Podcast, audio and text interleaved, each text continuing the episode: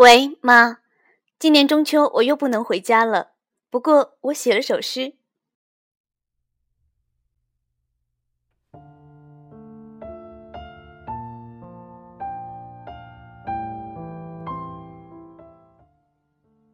月和远方，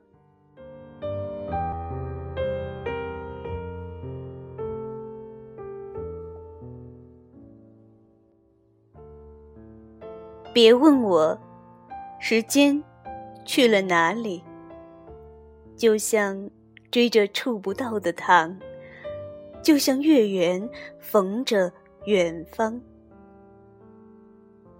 九月的月亮。圆如一粒纽扣，温暖远方，渐渐的薄凉。母亲亲手缝上，在那滚烫的胸怀。今夜照亮母亲圆圆的脸庞，隔着山水迢迢，出发的少年。追着月光，去了远方，闯入，闯入我在他乡月下的初年。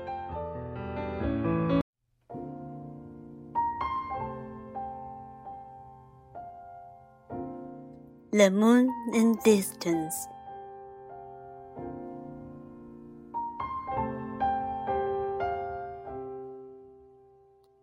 Don't ask me where time goes, just like chasing after sugar beyond reach, just like seeing the full moon in a distant place.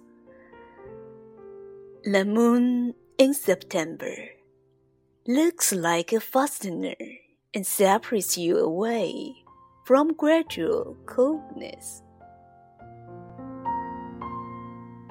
Mom herself sewed the burden on for you with great aspiration. Tonight's bright moonlight is lightening Mom's moon face. Landscape removed. A youngster departed and followed light to a place far, far away. Entered and entered my first sweet sleep when I was in an alien land in the moonlight.